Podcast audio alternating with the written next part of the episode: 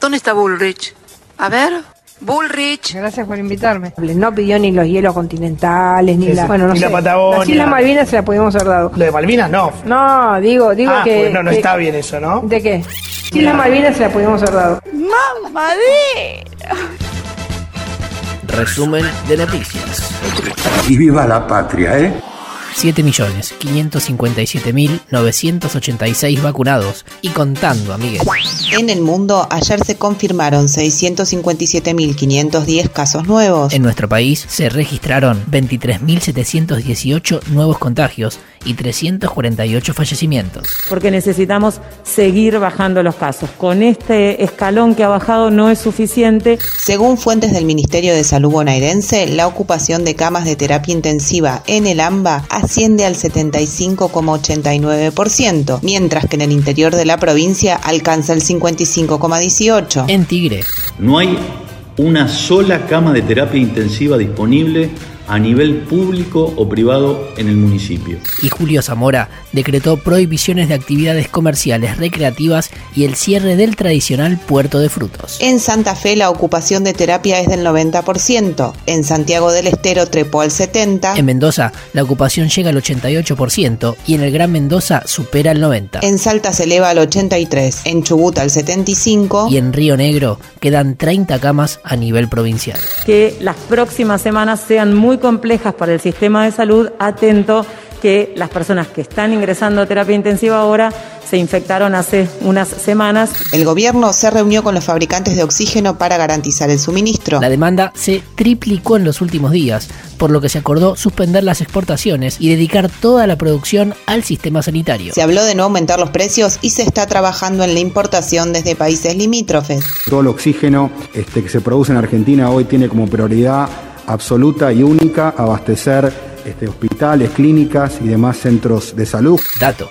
El mercado está dominado en su mayoría por cuatro grandes multinacionales. También se trabajó sobre la provisión y precio de anestésicos. por lo que Argentina ha generado un decreto que requiere la autorización para la exportación de esos medicamentos y ha generado una mesa de consenso y de acuerdo acordando un precio máximo para poder eh, favorecer el acceso equitativo de estos medicamentos. Dato. Estos medicamentos esenciales aumentaron un promedio de 1000% en el último año. Ayer Alberto Fernández tuvo una reunión virtual con 12 gobernadores del Norte Grande, Hoy se reunió con los 12 restantes, entre ellos Larreta y Kisilov. mientras que Kisilov y el gobierno nacional alertan sobre las consecuencias de un desborde sanitario. Pensar que el resultado que tenemos hasta ahora es el suficiente para evitar el colapso del sistema sanitario es erróneo. Del otro lado de la General Paz, prefieren relativizar las alarmas. Llevamos 14 días de estabilidad en la curva de casos, lo que nos ha llevado estos últimos días a cierta estabilidad en el número de camas de terapia intensiva, una estabilidad muy, muy alta, con todas las camas de terapia intensiva muy ocupadas, pero estabilidad al fin deja de crecer. Y todo lo que pase, dicen, va a depender de las vacunas.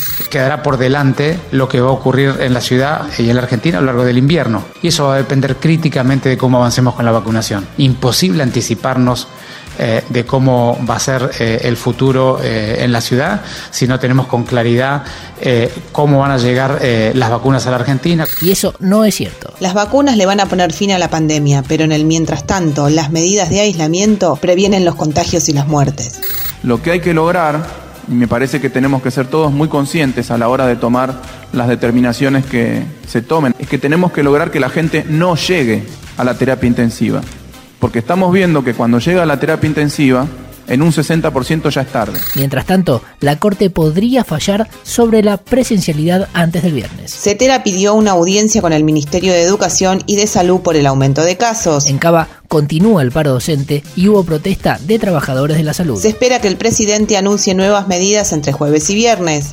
Otras noticias. Salario mínimo. Se acordó un aumento del 35% en 7 tramos. De esta forma, alcanzará los 29 mil pesos en febrero de 2022. ¿A cuánto estará en ese entonces la canasta básica total? Mientras tanto, el gobierno le pagará al fondo unos 300 millones de dólares. Correspondientes al vencimiento de intereses del programa Standby. Frente a esta nueva situación y de manera preventiva, he decidido iniciar conversaciones con el Fondo Monetario Internacional. Movistar, Claro y Telecom anunciaron nuevos aumentos. Y Enacom informó que no fueron autorizados. La justicia porteña declaró inconstitucional la ley que autorizó la venta de Costa Salguero. Pues tendría que haber pasado, como a nivel nacional pasaría por la Cámara de Diputados y el Senado. Bueno, aquí tuvo una sola ratificación, ¿no? A nivel nacional sería de que se vote en diputados y directamente se publique en el boletín oficial sin pasar por el Senado. Delegan a Cato Podis de manera temporaria la gestión del Ministerio de Transporte. Neuquén. ATE acordó un aumento del 53% en los sueldos de toda la administración pública en cinco tramos, más pases a planta. Por fuera de los 53%, también tenemos 85 mil pesos más en el año que al compañero le van a ingresar al bolsillo. Los cortes continúan mientras los trabajadores autoconvocados de la salud deciden si aceptan o no la propuesta. Nicky Nicole cantó en el show de Jimmy Fallon Mito Mestre cocinó con Juanse en Masterchef. y se separó Horacio Cabac. Hasta acá la información del día. Podría ser peor, O mejor, pero siempre es lo que es.